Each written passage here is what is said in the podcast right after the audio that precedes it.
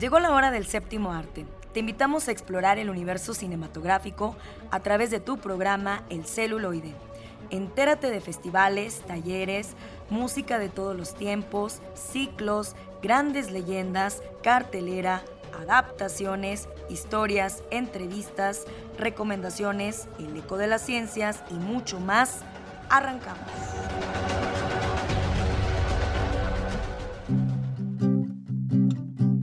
Buenas tardes, es un placer como siempre recibirlos aquí en su programa El Celuloide. Gracias en los controles que como siempre nos acompaña Eduardo Carrillo. Disfruten de nuestra programación porque tenemos mucho, mucho en Bajo tu propio riesgo con Carlitos. Buen día, también se une Oscar Ramírez, van a platicar acerca pues de esta más reciente película de Scott Snyder eh, sobre la Liga de la Justicia. Entonces, ya, ya estaremos disfrutando acerca de este análisis. Cinema Cuarentena, como siempre, con las recomendaciones, perdón, Zack Snyder. Eh, Cinema Cuarentena, como siempre, las recomendaciones. Y vamos a recordar a Pedro Infante, gracias a Alejandro Jara, como siempre, en época de oro. Tendremos también un poquito acerca de música. No podemos dejar de escuchar a Toy Story porque es el mes del día, es el mes del día del niño, ¿no? Así que arrancamos. Homenajemos al cine de ayer, época de oro.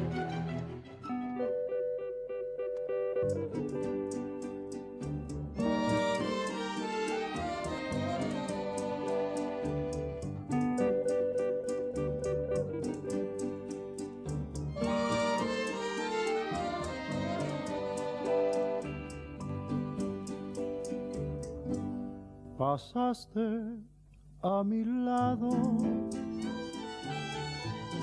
con gran indiferencia. Amigos Radio Escuchas, muy buenas tardes. Muchas gracias por estar con nosotros una vez más en su programa El celuloide. Excelente sábado de cine para todos ustedes. Bueno, pues el personaje del que vamos a platicar en esta ocasión no necesita presentación. Estoy seguro que todos ustedes reconocieron la voz que interpreta esta canción de 100 años. Se trata nada más y nada menos que de el máximo representante de la época de oro del cine mexicano, Pedro Infante, que sigue siendo inmortal por el legado que dejó dentro de la música y la industria del séptimo arte. A partir de 1939, el cantante y actor mexicano apareció en más de 60 películas y desde 1943 grabó aproximadamente 310 canciones. Se hizo acreedor al Oso de Plata del Festival Internacional de Cine de Berlín por su actuación en Tizoc y a un Globo de Oro por la categoría de Mejor Película Extranjera. Muchas de sus películas más exitosas fueron dirigidas por Ismael Rodríguez, quien tuvo su primer contacto profesional con Pedro en la comedia urbana y musical titulada Escándalo de Estrellas, una sátira del mundo del cine. Afortunadamente para todos los fans de Pedro Infante, podemos encontrar muchas de sus películas en diferentes plataformas de acceso libre. Pero hoy quiero recomendarles cuatro películas que podemos encontrar en YouTube que documentan la vida y obra del ídolo de Guamuchil. La primera recomendación es una película que se llama Así era Pedro Infante, un documental narrado por Arturo de Córdoba. Consta de escenas del sepelio de Pedro Infante el 15 de abril de 1957. Podemos ver parte de su vida privada, el recibimiento de la noticia de su muerte y fragmentos de las películas Los Tres García, ¿Qué te ha dado esa mujer? Pepe el Toro, Nosotros los Pobres, Tizoc entre otras. Y dibujos para la cinta que no se llegó a filmar, El Museo de Cera, en la que el actor interpretaría siete papeles. En el documental podemos observar cómo, tras ser velado, el actor fue escoltado hacia su tumba por miles de personas que lucen desconsoladas. Podíamos escuchar la voz de Arturo de Córdoba que decía, aquella mañana que anegó los ojos mexicanos, él, Pedro, sale de su capilla ardiente, apretado del pueblo, del pueblo que lo hizo con amor implacable, que trabajó con él paso a paso su camino de triunfo, y ahora soporta paso a paso el peso de su muerte. Pedro Infante va muerto por los jardines de la ciudad y tras él toda la gente. Su gente arrasa los jardines por seguirlo. Pocas veces la muerte de un hombre ha sido llorada por tantos hombres. Pocas veces lo que queda de un hombre ha sido acompañado a su tumba por tan grande multitud. La siguiente recomendación es la película La vida de Pedro Infante, una cinta basada en el libro de María Luisa León, Pedro Infante en la intimidad conmigo. Tras el fallecimiento del mítico ídolo de Guamúchil, como era conocido en su localidad de nacimiento, el director Miguel Zacarías fue el encargado de llevar a la gran pantalla la vida de Pedro. Escribió el guion de la película que él mismo se encargaría de producir y dirigir. Para el papel principal contó con José Infante Cruz, hermano del difunto, que aunque no tenía experiencia previa en cine, ni volvería a tenerla posteriormente, fue elegido por su enorme parecido físico con el homenajeado. Algunos criticaron la falta de imparcialidad de la historia, que al partir del testimonio de la exmujer de Pedro, lo muestra como un alegre mujeriego y desprecia la figura de sus amantes, a la vez que se enaltece a sí misma como esposa sufridora y abnegada. La siguiente recomendación es la película Fervor Infantilista. En este largometraje de 105 minutos, el director expone los sentimientos de quienes hicieron de Pedro Infante parte de su vida, como sus miles de fieles seguidores encabezados por Amparo Robles, presidenta del Club de Admiradores de Pedro Infante. Durante 20 años, cada 15 de abril se registró lo que sucedía frente a la tumba de Pedro Infante cuando sus admiradores van a conmemorar el día de su fallecimiento. Pero sobre todo, este documental recaba los testimonios del padre cinematográfico del actor, el director Ismael Rodríguez y de Pedro de Urdimalas.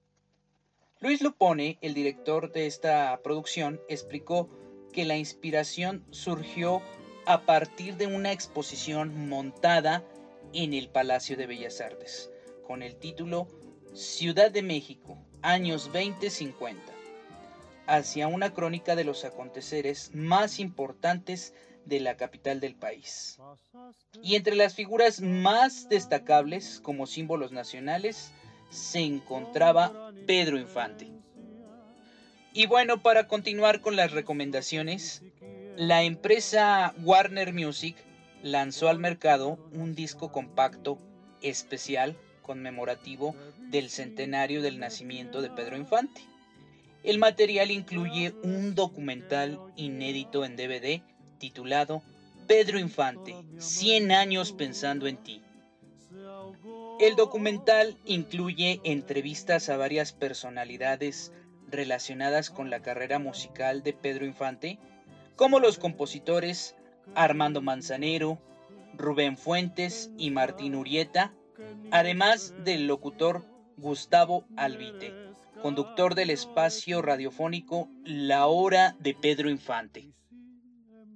En esta cinta Gustavo Albite señala, tendrán que pasar 100 años más para que surja un actor y cantante de la talla de Pedro Infante, nombre que se apropió el pueblo y que hoy lo mantiene vivo en su memoria a través de sus canciones y sus películas.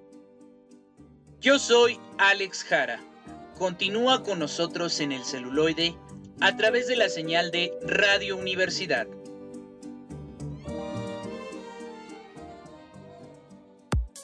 Llegó el momento de recibir a nuestros invitados. Escucha la entrevista.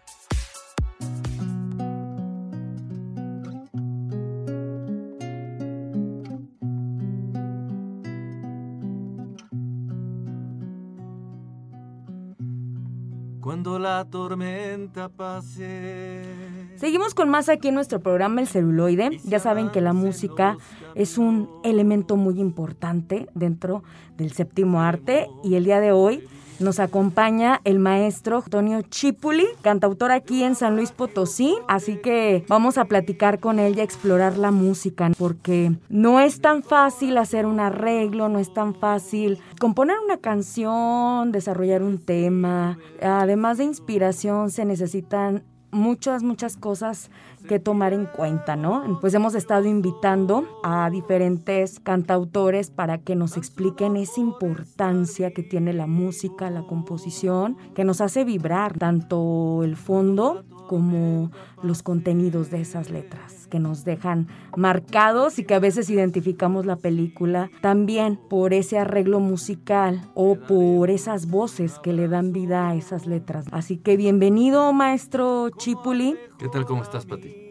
Muy bien, pues háblenos acerca de su experiencia en la composición y los arreglos. ¿Qué necesitamos para, para llegarle a las personas, para transmitir esa pasión, para abordar temas y sensibilizar a los públicos? Bueno, yo creo que eh, eh, lo primero es tener sensibilidad. Es, yo creo que es lo más importante. Eh, los seres humanos tenemos la capacidad de emular los sonidos de nuestro entorno así como eh, inclusive a otros músicos, ¿no? Podemos, hay gente que eh, desarrolla un oído desde que nace y tiene la facultad eh, de, sin tomar clases, de emular algunos acordes o en este caso de la guitarra, pues de oído, como le llaman.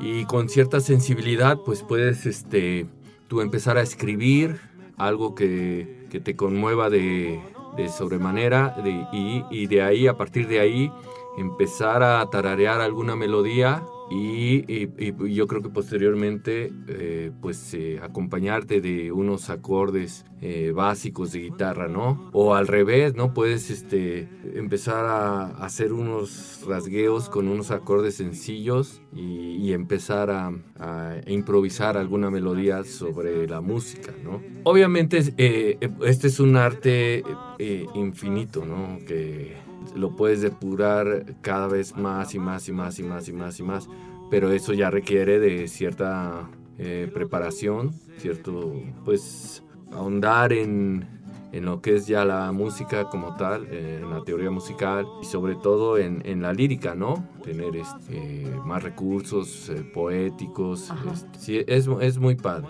pero de entrada yo creo que sí eh, si me, eh, volviendo a tu pregunta, yo creo que lo primero es tener mm, sensibilidad. ¿Y cuáles han sido los cantautores que lo han inspirado en este camino de la música, a los que usted admira? Pues mira, yo empecé, eh, bueno, hace mucho tiempo ya, este, y pues yo, obviamente, pues mi primer acercamiento a la música pues fue en mi casa, siempre había música, mucha música, escuchaba, se escuchaba todo el tiempo música en mi casa y todo esto. Pues yo de curioso primero me acerqué a, ver los discos que había en la casa, las portadas de, estos eh, acetatos, ¿te acuerdas? Que eran los viniles eh, y las, eh, las portadas, este pues me hacían, me gustaba verlas mucho, ¿no? Y, este, y en la casa pues había de distintos géneros. Eh, yo crecí con, puras mujeres, entonces pues lo que había en la casa eh, mayormente eran pues los baladistas de la época, ¿no? ¿Cómo cuáles? Uy, pues desde el primero que me viene a la mente es Roberto Carlos, obviamente José José, y de ahí un montón, ¿no? Y también había discos de rock. Yo me acuerdo que el primer disco que escuché que había en la casa era uno de Alberto Cortés, y ese sí me, me llamó mucho la atención. Y después había uno de Serrat, creo era el de Antología, y también me, me gustaba muchísimo. Ya después, pues hice mi banda de rock con amigos de la cuadra, y yo empecé como bajista ya había guitarrista. Empecé yo como bajista interpretando covers. Yo me acuerdo que interpretábamos covers de caifanes, de, de rock en español más que nada. Así es. Qué interesante. ¿Cuántas canciones haces? Pues mira, no tengo la cifra exacta, pero por ejemplo estaba yo revisando aquí mi, mi carpeta y nada más aquí hay como 40 canciones. No sé, tal vez eh, andaré cerca de las 100 canciones por ahí. Aunque, para serte muy honesto, algunas, este, pues todavía no están al 100% terminadas, ¿no? Siempre se queda ahí como bocetos que están ahí todavía en, en este proceso, ¿no? De, dirían, es, todavía se están cocinando. ¿Tienes algún canal, algún enlace donde la gente pueda conocer tu música? Claro, estoy en, eh, en Facebook, en la fanpage, se llama Chipuli Cantautor. En arroba Chipuli Oficial están todos mis, mis sitios. Este, está el YouTube, el Face, el Instagram, sí, Chipuli, arroba Chipuli Oficial. Muy bien, vamos a continuar con esta entrevista. Esto fue como una probadita y ya estaremos fondeando también con música para que conozcan el trabajo de Juan Antonio Chipuli, otro de los artistas locales que tenemos la fortuna de contar en San Luis Potosí con este talento. Pues vamos también a tenerlo en la música de entrada y posteriormente para seguir platicando acerca de el arte de hacer música, de escribir, de sensibilizarnos. ¿Qué les parece si continuamos con más? No se lo pierdan, por favor, la música de Juan Antonio Chipuli. El recelo clavó su aguijón. La luz neón del bar. Y llegó el momento de las recomendaciones. ¿Qué hacer en este fin de semana?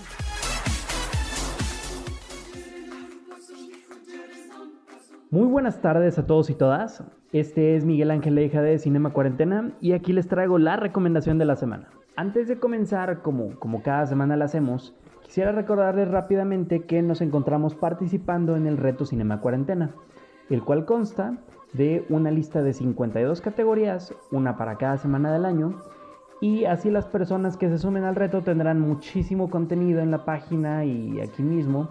Eh, de, categorías distintas como géneros de películas, países específicos, movimientos, directores, décadas, etc.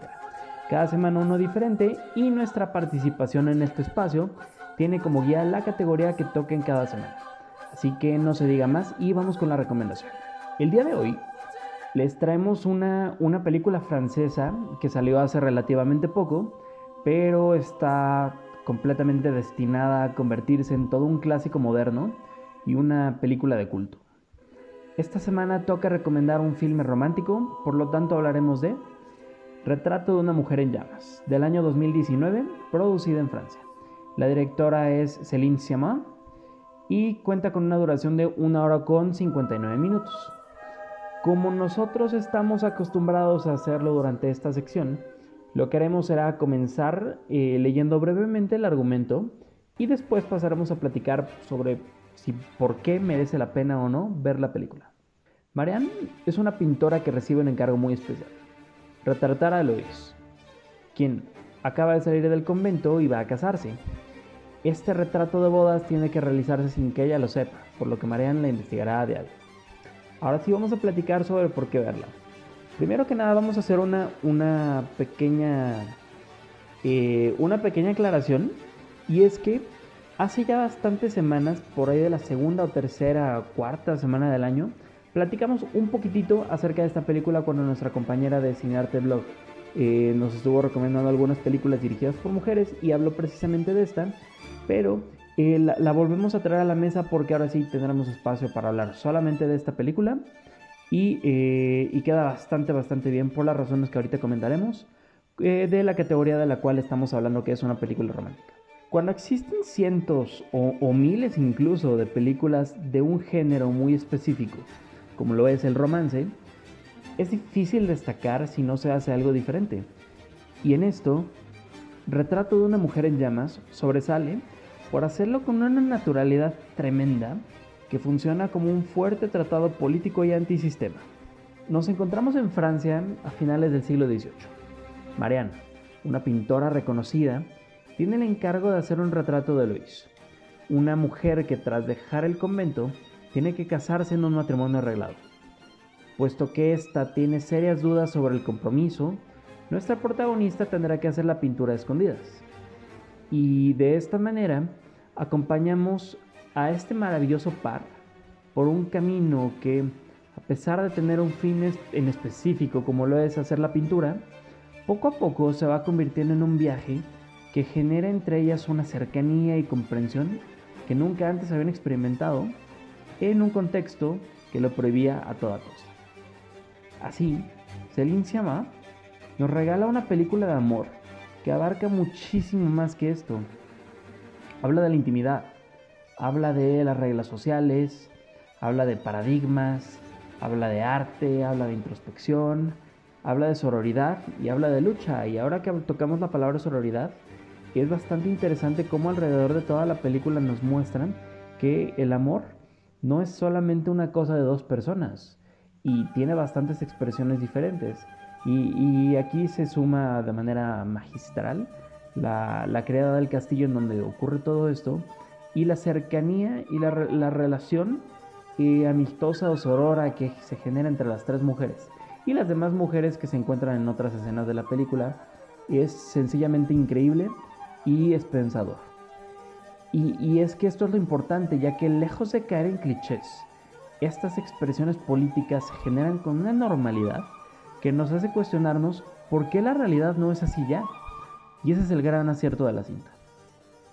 Dicho esto, Retrato de una mujer en llamas se posiciona como una de las mejores películas de los últimos años, no solo por todo lo que genera fuera de las salas de cine y en nuestras cabezas, sino también por el cuidado artístico que procura durante todo el metraje. Y, si bien no la pondremos en un top 10 del siglo, no dudamos que se llama, está cerca de regalarnos una obra de este calibre. Pues muy bien, esta fue nuestra recomendación para esta categoría del reto Cinema Cuarentena una película romántica. Y algunas otras películas del género que nos gustaría recomendar son La La Land de Damien Chazelle, Hair de Spike Jones de la cual ya tenemos reseña, Amour de Michael Haneke de la cual ya también platicamos en este espacio.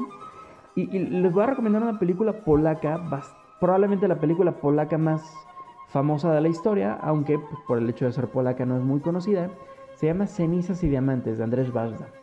Yo, yo la conocí debido a que es una de las películas favoritas de Scorsese y no me decepcionó nada. De verdad se la recomiendo muchísimo. Eh, también queremos recomendarles la trilogía del amanecer de Richard Linklater, eh, de la cual también ya hablamos aquí.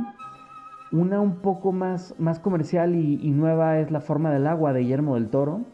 También una película que habla acerca del amor sin etiquetas. Eterno Resplandor de una mente sin recuerdos, que es una película bastante, bastante más triste, pero sigue, sigue siendo un romance.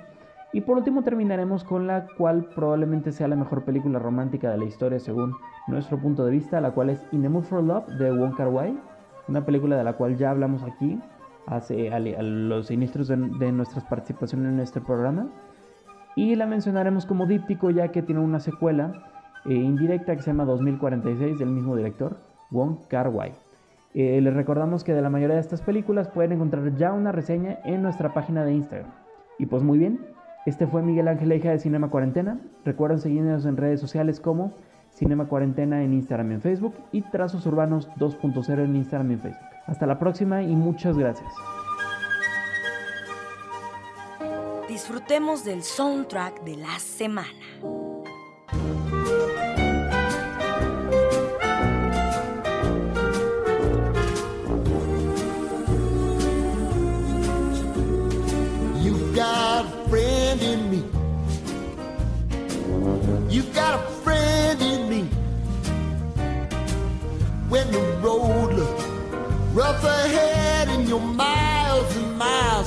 Nice warm bed, you just remember what your old past said. Boy, you got a friend in me. Yeah, you got a friend in me.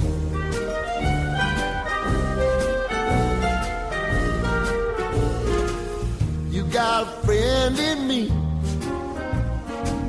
You got a friend in me. You got trouble, I got them too. There isn't anything I wouldn't do for you.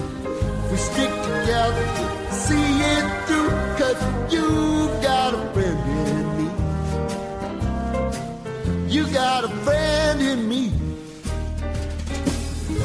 Some other folks might be a little bit smarter than I am, big and stronger too. Maybe, but none of them will ever love I do. It's me and you, boy. And as the years go by, our friendship will never die. You're gonna see it's our destiny. You got a friend in me. You got a friend in me. You got a friend in me.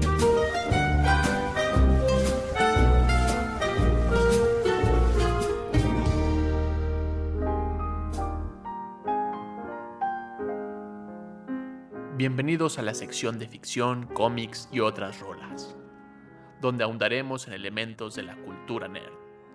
Adelante con esta sección.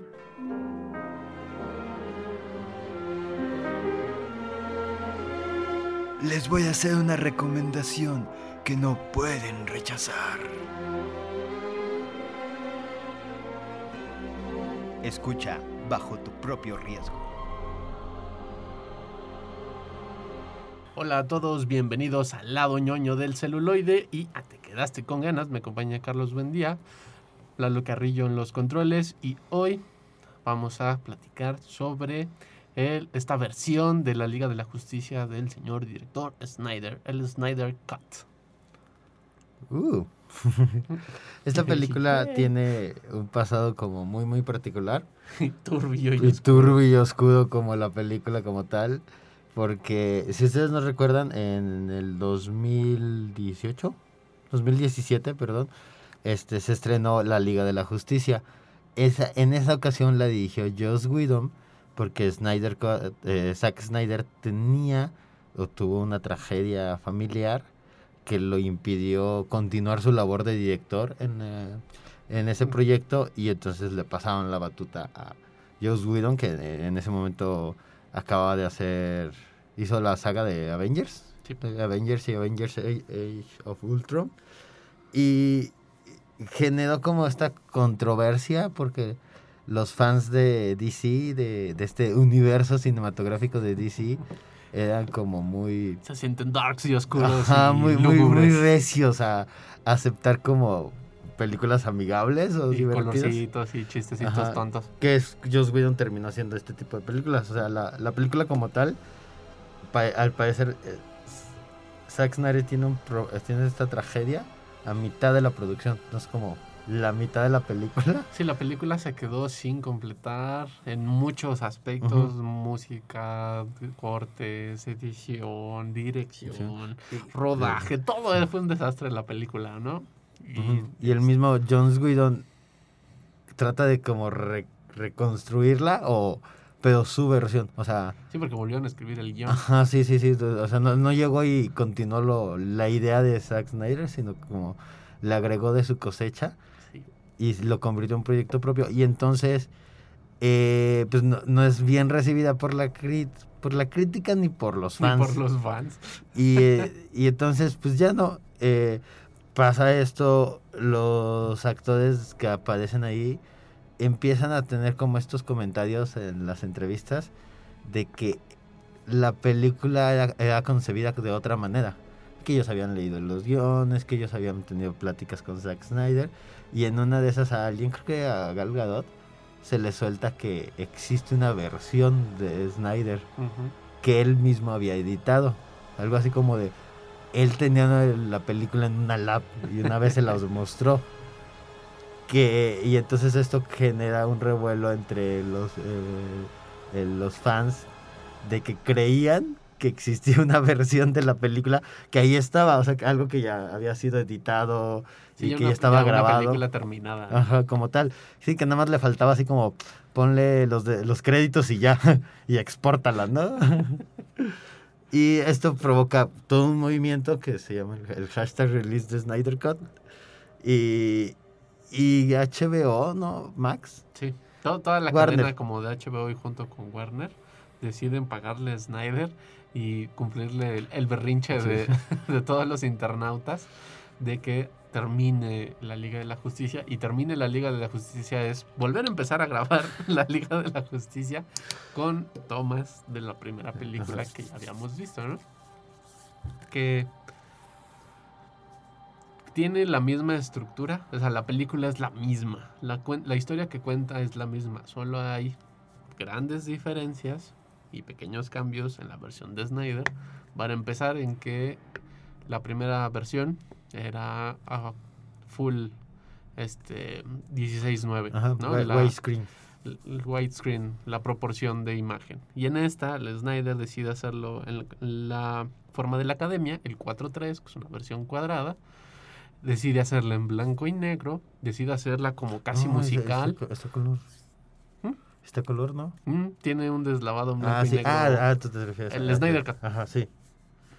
Y este. Y decide agregarle música, nueva música, canto, casi baile, chistes sobrios, porque tiene chistes sobrios, pues o sea que los estaban todos muy indignados de que, ay, es que estos los personajes no son cómicos y no hacen burlas ni nada.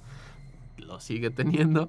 Y duró la innecesaria cantidad de cuatro horas. Cuatro horas, así es. No había necesidad de poner dos películas de la misma historia, que tampoco fue una gran historia, una historia que no avanza mucho, pero los fans se sintieron un poco agradecidos y de ahí no pasó. Se terminó la película, la acabaron de ver, dijeron, pues sí, está más chida porque pues era lo que queríamos, pero pues tampoco causó un gran cambio, creo, en la percepción de los personajes, en la narrativa, sino más bien en el cheque del señor Snyder y de las compañías involucradas como Warner y HBO Max. Ya estabas contando que rentar la película por cuestiones de COVID no salió en cines, la tenías que rentar o pagar o hacer alguna peripecia y estaba alrededor de 300 pesos mexicanos ver una película de cuatro horas. Y no, no, no ha habido datos de, de cuánta gente la vio, ¿verdad? Como que No, todavía no sueltan hubo las... un, un desfase en- entre todos los que la vieron ilegalmente. Todos esos que aclamaron y abogaron por sí, vamos a ver el Snyder Cut. No voy a pagar 300 pesos por ver el Snyder Cut. Y vieron algunas versiones pirateadas que fueron bastantes. Hubo todo un sesgo informático grueso que no se pudo detener, ¿no? No fue Mm. tan sencillo. Y creo que duró poco la emoción después de la película. Nosotros seguimos hablando de ella porque estuvimos de vacaciones. y, pero Teníamos que hacer tiempo en nuestra agenda para ver cuatro horas. no, no hubo gran cambio significativo. Digo, solo una estética visual. Que sí me gusta la estética visual y me gusta porque es una película de autor. O sea, creo que sí es lo que siempre quiso hacer Snyder y lo hace muy bien. O sea, no tiene errores técnicos, tiene secuencias bastante lógicas, pero este solo es como, entre comillas, el berrinche del director.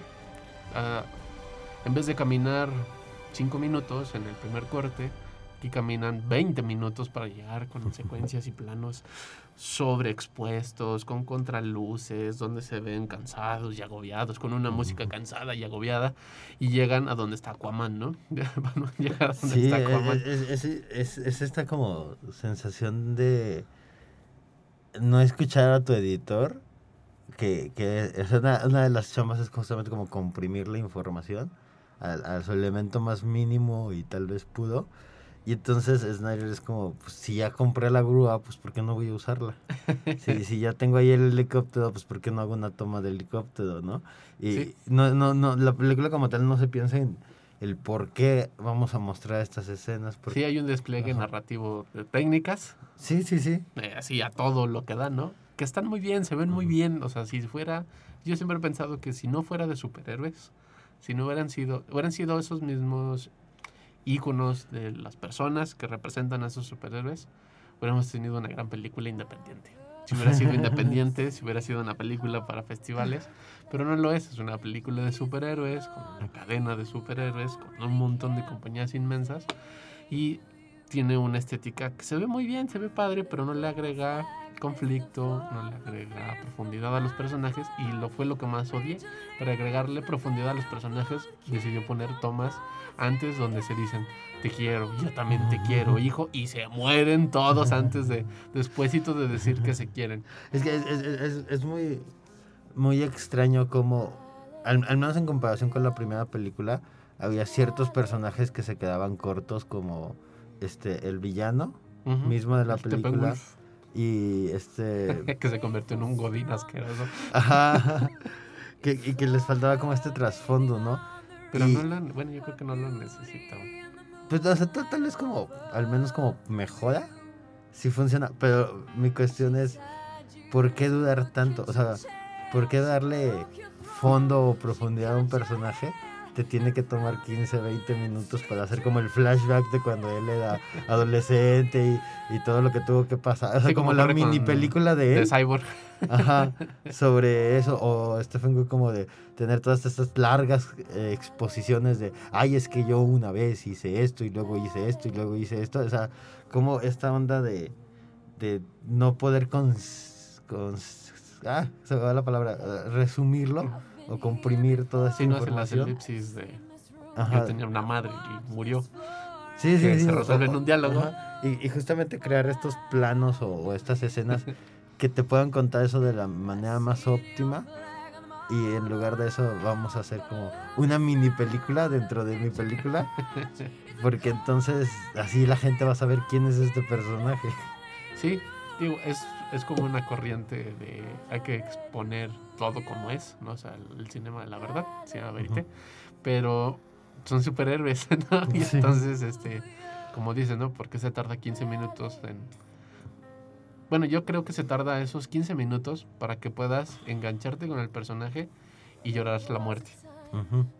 O sentirte como agobiado por esa muerte. Que ocurre con Cyborg, ¿no? Ujú. Nos dan todo ese trasfondo de cuando era el campeón superestrella del, del fútbol americano, su mamá que quiere justificar a su padre que nunca está y que ella lo quiere mucho y que es la gran estrella y en eso bolas. Tienen un accidente, muere la madre y este, Cyborg se convierte en Cyborg porque el padre se roba un cubo místico que estaba buscando Steppenwolf por querer quedar bien con su jefe. que Que sí te- que explica te- más que- al personaje, ¿no? Pero pues se Que queda, tiene, creo yo, muy tiene la trama más eh, estúpida que he visto. Que Darkseid dice, me acuerdo que dejé algo, aquí, pero no sé en dónde. Pero no sé en dónde. Ahí búscalo. Ahí búscalo y es como... El godinazo, vamos no poder. Extraño, ¿no? Es muy, muy, muy como que toda la, toda la película ocurre por eso. Y esa, co- esa cosa que querían los fans de que fuera más oscura y profunda, que, para nada. No creo, yo no creo que sea ni más profunda ni más oscura. Porque además todos los diálogos tienen los mejores diálogos. Toda la película tiene los mejores diálogos. Y cuando toda tu película tiene todos los mejores diálogos uno tras otro, se cancelan los mejores diálogos. Sí, no, no existe. Porque me gusta mucho este de la Mujer Maravilla, cuando están robando el banco y en la versión de Snyder Cut una niña, no me acuerdo qué le pregunta, pero ella le dice, tú puedes ser todo lo que tú quieras. Y termina el corte y nos vamos a las siguientes frases este, épicas de, de superación motivacional con el siguiente personaje. Y ocurre con Aquaman, ocurre con los Flash, ocurre con Batman. Y entonces creo que se anulan narrativamente entre ellos porque no hay nada que resalte. Todo es sorprendente en su momento y como lo siguiente también sigue siendo sorprendente, se anula lo anterior y no te quedas con nada. Sí, se, se vuelve, o sea, no, nada resalta. Y entonces se vuelve como tan cotidiano y mundano que tú crees que los personajes en ese mundo Todos así hablan todos son solemnes y todos ah, tienen como Es que estas todas las domingueras están a tope. todo lo que da.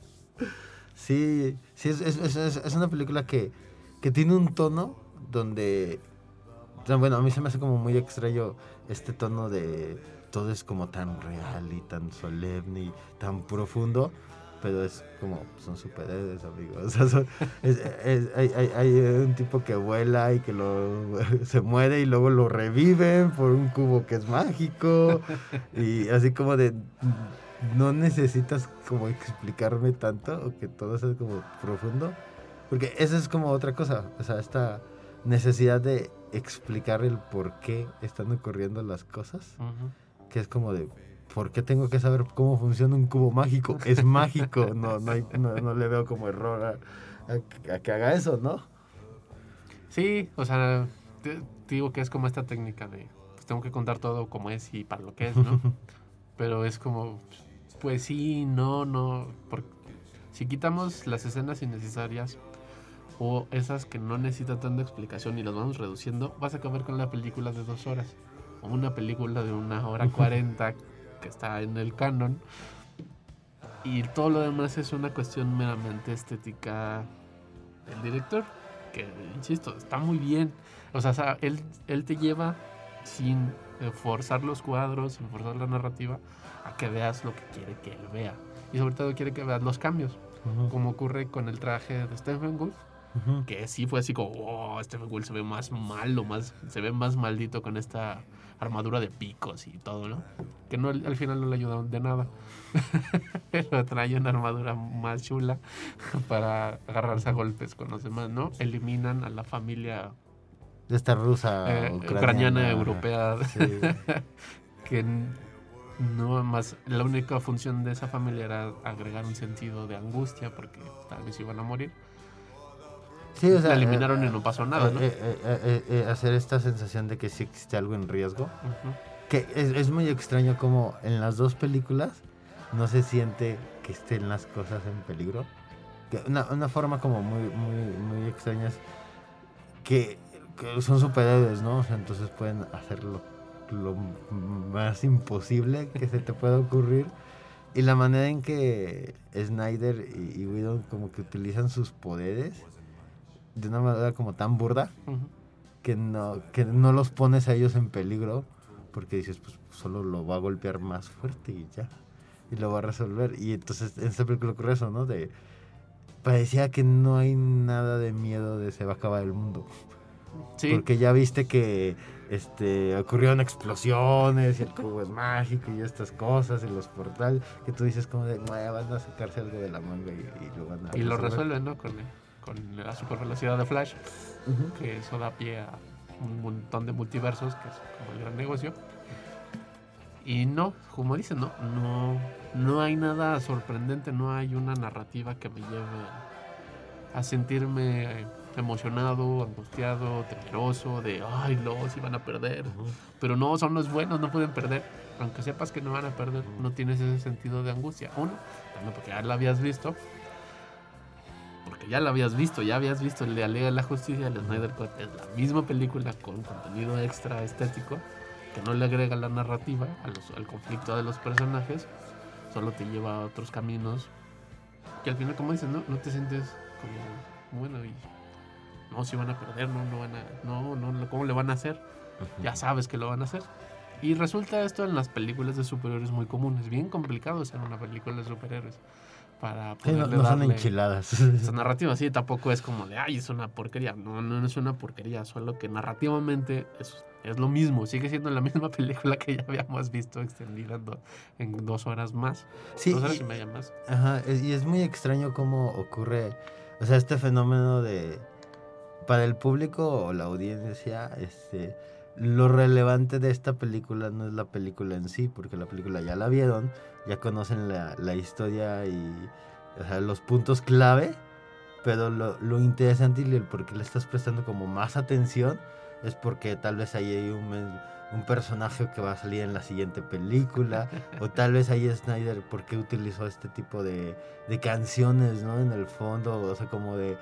Lo padre no está dentro de la película No. como tal, sino en el ruido que está afuera y de las críticas Sí. y nosotros platicando. Y como fenómeno está padre, ¿no? O sea, Ujú. que bueno, al- hasta cierto punto a mí me molesta mucho cuando el público presiona tanto a, a un, a un creador, a alguien, que decide hacerle caso así tajantemente de hacerle caso y a veces resultan porquerías es- sorprendentes. En este caso no, porque el creador no le hace caso al, al público que está pidiendo ese trabajo, sino que decide hacer lo que él quiere hacer, lo que él sabe hacer y lo hace muy bien y el público es como de, "Eh, pues creo que no era lo que yo quería, pero sí está padre por esto, sí está padre por esto, sí está padre por aquello.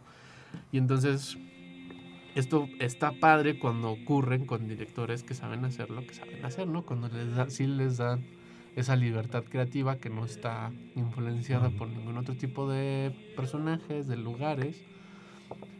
Y como decía, ¿no? La música, cada personaje tiene su música y cada que aparece suena la música y entonces nos va enseñando cómo funciona la película. Y cuando ves la película, pues no te emociona porque ya descifraste la película, ya sabes cómo va a estar funcionando, cómo va a estar jalando, y solo aguantaste cuatro horas para poder ver al detective interplanetario que según tú, espectador, era el super más mejor superhéroe jamás existido. Y si, no me crees, vuélvelo a ver y fíjate cómo sale de la película el detective Mars, marciano este Es- da una vuelta innecesaria para que lo veas en su complejidad y su toda su mm, el personaje completo y sale volando. ¿Para qué das una pirueta Eh, para salir volando? Eh, eh, es- esa parte, ese como epílogo que, que hace como... No, no entiendo como... Como por qué Snyder lo pone si no es como para picarle la cresta más a, a- los tuiteros y al, al internet. Sí, hay un pleito ahí. entre- Ajá, para justamente dar pie o dar este paso a, a un segundo, a una secuela con esta idea de los universos alternos. Tiene esta conversación y aparición del Joker que es como tan Está genial la aparición. No dice nada ni aporta nada, pero está genial. Así como, como de, ¿por qué estás poniendo, por qué le agregaste 10 minutos más? Porque justamente tuve esa idea, o sea, como esa conversación cuando estaba con- viéndola con, con un amigo, Ajá. era como, yo ya sé en qué acaba, ¿no? Y, y, y, a- y llega a ese punto y es como de, ¿por qué faltan 20 minutos? O sea, Porque ya ves que está como en película. el- la, la línea, ¿no? Que te va marcando. Como, ¿por, por qué faltan 20 minutos? ¿Qué, ¿Qué puede ocurrir en los siguientes 20 minutos? La película ya acabó, ¿no? No, nos daba la posibilidad de que hubiera sido un sueño del señor Wayne. Que, que yo sí este, temí que hubiera sido un, un mal viaje. De que despierta, pero no. Solo, solo se había despertado un día después. Pero esta, esta secuencia del Joker a mí me gusta mucho. Digo, Ujú. porque creo que el personaje se siente mejor trabajado. Todo eso que le criticaron horriblemente cuando salió Suicide Squad, lo corrigió ahí. La forma que se presenta, la forma que habla, la risa, ¿no? Creo que le da un toque siniestro impresionante. Y, y lo único medio horrible le dices que se murió Harley Quinn y lo otro es como de... "Ah, a que no. Casi caigo, pero a que no. Y ya, se acabó el drama. Todo lo de la ciudad destru- destruida, el Superman malo, el Deathstroke medio bueno, medio malo. Mm, No agregan ningún sentido de emoción ni de posibilidad porque es como de, ah, es lo que sigue, ¿no? ujú. Tú ya sabes de, ah, es lo que sigue. Sí, es, es, es este- este como, como dices, de estéticamente muy bello, pero, Sí. o, sea- o sea, como tal, es como, como parte de la película, no tiene sentido más que plantearte o abrir la posibilidad de continuar la historia, hacer secuelas o como otro tipo de, de productos. Y, y dentro de sí mismo no se sostiene como por sí misma la, la escena, así como que es rara, es, es- es- es solemne así hasta, hasta no más poder. y, no, y no se explica, ¿no? O sea, solo es algo que está ahí Sí, ocurriendo. solo ocurre. Solo ocurre y, y eso- tienen esta conversación súper rara como de... Por eso te decía que si fuera como una película independiente, Ujú. si hubieran sido este, dos personas en el campo hablando de lechugas y tomates, hubiera sido, wow, esto está súper genial. Pero son superhéroes, superhéroes que ya conoces. Digo, porque la estética que tiene Snyder es muy, muy buena. O sea, la simetría que tiene, cómo pone las profundidades de campo, dónde pone los personajes, está sublime. Pero como nada más te quedas con la imagen, como ejercicio de imagen es una cosa maravillosa. Pero quieres tu película de superhéroes, o al menos yo quería la película de superhéroes, quería también mi narrativa histórica de los personajes que están ahí, más mi contenido visual, más me quedé con el contenido visual. Sí, de repente latina. Yo, o sea, supongo- Cuando cantan las sirenas mientras se va Aquaman, eso, eso me dio tanto miedo. No, hay, hay una escena en donde están explicando. e- Es la escena en donde. La escena del hot dog donde Flash consigue un trabajo para cuidar perritos. No, donde re- resuelven el problema Ah. o, o deciden re- revivir a, a Superman. Y en la versión, este, la primera versión, es una conversación que tienen como en un garage así. Sí. En esta es la cámara girando hacia ellos, eh, como en den- dentro del círculo que ellos forman, alrededor de como una cosa de holograma. Y mientras va avanzando, como que los diálogos están perfectamente alineados para que el que está al lado conteste lo que está diciendo el anterior. Sí, sí. Y mientras vas este, incrementando la tensión y van llegando como a, a- a- al darse en cuenta que sí lo tienen que hacer, los planos se van cerrando y cerrando y siguiendo esta lógica, ¿no? Y terminamos viendo a Superman, ¿no? Ujú. Entonces, o sea, tiene esta como de sí puede, sí, sí es bueno en lo que hace. Sí, es muy bueno, solo que si lo hubiera hecho, creo yo, más corto, y hubiera esa técnica que tiene, que tiene una creo, muy buena técnica, hubiera resumido todo de una película impresionantemente asombrosa. Y Pero eso, me es lo que me frustra. cu- Cuando encuentro estas cosas bonitas, como de. Esto pudo ser una gran película, pero la necedad o, o- o el aferrarte a tu capricho lo hizo que no se hiciera. El capricho de Scott, la Liga de la Justicia le llamaría a la película. ¿Ustedes ya la vieron? ¿No la vieron? ¿Qué les pareció? Coméntenos en Facebook. Estamos como El Celuloide. También nos encuentran en YouTube, al igual como El Celuloide. Y también nos podrás escuchar una vez más y todas las veces que quieras en la plataforma de Spotify. Mi compañero Carlos Buendía, Lalo Carrillo en los controles y nos escuchas a través del 1190 AM de Radio Universidad. Nos escuchamos la próxima. Adiós. Bye.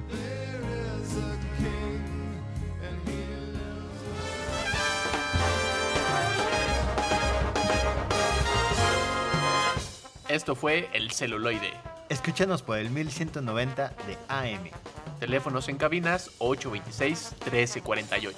Síguenos en nuestras redes sociales y YouTube. Nos encuentras como El Celuloide. Dirección de Radio y Televisión de la Universidad Autónoma de San Luis Potosí.